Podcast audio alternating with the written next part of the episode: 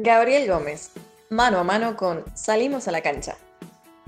¿Cómo fueron tus experiencias en Independiente Rivadavia y Mitre?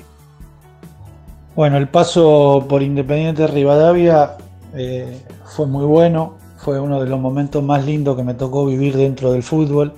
La gente me mostró un cariño impresionante, eh, un hincha muy especial, en la cual me identifiqué muchísimo, este, porque siempre en los momentos difíciles alentó para adelante y bueno, tenía un grupo de jugadores que, que realmente te bancaban en todos los momentos. En Mitre trabajé con un presidente que es de los mejores del fútbol argentino, que es un amigo, con un muy buen grupo de jugadores que nos fuimos conociendo, con un equipo nuevo, que no es fácil este, armar un equipo prácticamente, no prácticamente, sino todos nuevos. Y lamentablemente no se dieron los resultados, eh, cosa que podía pasar cuando te toca armar todo de cero. Pero siempre digo que de las derrotas o de los momentos difíciles es cuando más se aprende y lógicamente eh, debo haber cometido errores, eh, uno lo analiza para tratar de no cometerlos en el próximo equipo que a uno le toque dirigir. Eh, fueron dos situaciones totalmente opuestas, en uno se me dieron los resultados y en el otro no, no se me pudo andar. Pero siempre agradecido de las dos instituciones porque, bueno, eh, confiaron y apostaron en el trabajo nuestro y como siempre estoy muy agradecido a la institución que, confía en uno. Después eh, los resultados mandan y el fútbol en general es así, a veces se te pueden dar como se me dio en Independiente Rivadavia y a veces no se dan como pasó en Mitre. ¿A qué aspiras en este momento de tu carrera? En este momento de mi carrera aspiro a seguir creciendo, todos los días se aprende como entrenador y bueno, en estos momentos por una situación muy especial que estamos atravesando todo, lo principal es que esta pandemia pueda una vez por todas terminar, que puedan volver las actividades y bueno, y uno aspira a, volver a dirigir nuevamente, eh, que algún club confíe en el trabajo nuestro y bueno, y volcar todo lo que uno utiliza en estos momentos para aprender y, y equivocarse lo menos posible. Contanos alguna anécdota o experiencia de tu paso por el fútbol de Honduras. Mi paso por el fútbol hondureño fue muy lindo, un país hermoso, y una de las anécdotas de que puedo contar, que fue algo atípico es que nosotros entrenábamos en un pozo donde había una pista de atletismo y una cancha y por arriba pasaba una avenida. En un momento estábamos haciendo un rondo y por ahí escucho una explosión y cuando miramos un colectivo de esos amarillos americanos cool se había pasado de largo y cayó dentro de la pista de atletismo donde nosotros estábamos entrenando, una, locura. Eh, gracias a Dios no hubo muertes, pero sí hubo gente herida, así que terminamos todo ayudando para sacar la gente dentro del colectivo y, bueno, después nos acordábamos todo que por esa pista corríamos o, a lo mejor el rondo lo estábamos haciendo de ese lado y gracias a Dios estábamos en el lado opuesto, si no, no sé qué hubiese pasado con el colectivo y nosotros entrenando. Eh, la verdad que no lo podía creer. ¿Cómo fue ese cambio de futbolista a entrenador? ¿Ya estabas preparado? Mi cambio como futbolista entrenador no lo sentí tanto porque mientras hacía mi carrera como jugador siempre mi aspiración era ser entrenador y muchas veces me tocó acá en Defensores de Ramallo jugar y dirigir las divisiones inferiores al mismo tiempo. Creo que si hoy me decís tendría que haber dejado antes de jugar y haber sido entrenador unos años anteriores. Pero bueno, se dio así y bueno, no, no lo sufrí tanto porque siempre estoy dentro del fútbol y creo que en un momento de mi carrera como jugador sentía más ser entrenador que futbolista. Me gustaba más. Así que esa fue mi experiencia en el cambio de roles, digamos. ¿Qué le tratás de inculcar, tanto en lo futbolístico como también en la vida, a un equipo tuyo? Lo que uno trata siempre de inculcar al grupo de jugadores que uno dirige es el profesionalismo, el que sin esfuerzo no se logra nada. Eh, hoy no está fácil, pero creo que es la base de todo éxito. Eh, el profesionalismo, el esfuerzo, el estar siempre dispuesto y vivir para el fútbol.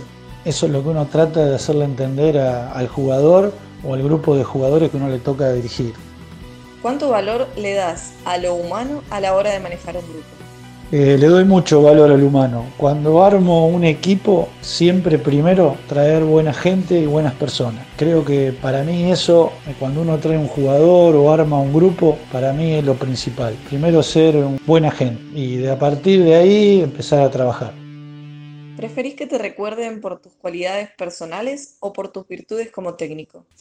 No, prefiero que los jugadores me recuerden siempre como buena gente, honesto, que porque uno tiene que tomar decisiones continuamente y tratar de tomar la mejor decisión con honestidad, eh, sin nada raro. Eso es lo que me gustaría que me, que me elogien por eso. Después, creo que todos los entrenadores tenemos nuestra metodología, a uno le puede gustar más que a otro, tenemos nuestro sistema, nuestro estilo y todos han triunfado con diferentes eh, metodología y con diferentes estilos o sistemas de juego. Eso es, muy, una opinión muy personal y variable, pero que te valoren por honestidad y porque eh, vas siempre de frente y, nunca vas por atrás, eso es lo, que más me, me interesa como persona. ¿Qué diferencias tiene el Federal A con la Primera Nacional? La diferencia que hay en el Federal A hoy en el Nacional B es la velocidad del juego. Eh, lógicamente que también la calidad de jugadores es superior a la de la B Nacional que al Federal A, por una cuestión de categoría, pero lo que más se nota es la velocidad del juego. Eh, a medida que crecen los niveles, el tiempo para resolver es menor. Y esa es la diferencia que hay entre una categoría y otra, más allá que hoy en el fútbol argentino se ha achicado mucho las diferencias entre una categoría y otra. Cada vez son más parejas, pero todavía la velocidad se nota. Yo en este periodo de vacaciones he visto partidos de Federal A y he ido, a ver partidos del Nacional B y se nota mucho esa, esa diferencia. ¿Te gustaría dirigir a Newells en algún momento? A cualquier entrenador le gustaría dirigir este, un equipo de primera, en este caso Newell es una institución que tiene mucho prestigio, pero bueno, uno recién está haciendo el camino en la B Nacional y también tengo los pies sobre la tierra. Si vos me preguntás, ¿me gustaría? Claro que sí, como cualquier otro equipo de, primera división. ¿Qué tipo de juego te gusta plasmar a la hora de dirigir un equipo? El tipo de juego que me gustaría plasmar eh, o que me gusta plasmar siempre en un equipo es un equipo dinámico, rápido, que tenga flexibilidad en las posiciones, que no tenga posiciones fijas, pero que a la hora de defender recupere rápido o se repliegue rápido en otro sector del campo para poder hacerte sólido en la parte defensiva. Pero me gustan los equipos que tienen buena técnica y que son rápidos. Hoy el fútbol creo que pasa mucho por las transiciones y tenés que tener jugadores rápidos. Más allá que en algún momento del partido eh, hay que manejar los tiempos dentro de lo que se puede hoy en el fútbol y para eso se necesita por ahí una posesión un poco más lenta, pero generalmente me gustan los jugadores rápidos. ¿Qué equipos te encantaría dirigir en tu carrera? Y los equipos que me gustarían dirigir en mi carrera, por ahí hay dos equipos que me gustaría volver en algún momento. Uno es Independiente Rivadavia por todo lo que viví eh, y otro es Defensores de Belgrano de Villa Ramallo, que es donde yo soy hinche, donde nací, donde este, me formó como persona y, como entrenador. Después la ilusión de dirigir otros equipos, lógicamente que está, son muchos y lo más importante es que, que depositen la confianza en el trabajo de uno y, y yo creo que soy joven y que mi carrera todavía está mucho por, crecer y por andar, así que ojalá sean muchos los equipos que uno después quiera volver, como en este caso estas dos instituciones en las cuales me, me identifiqué muchísimo. ¿Cuánto fútbol argentino mirás?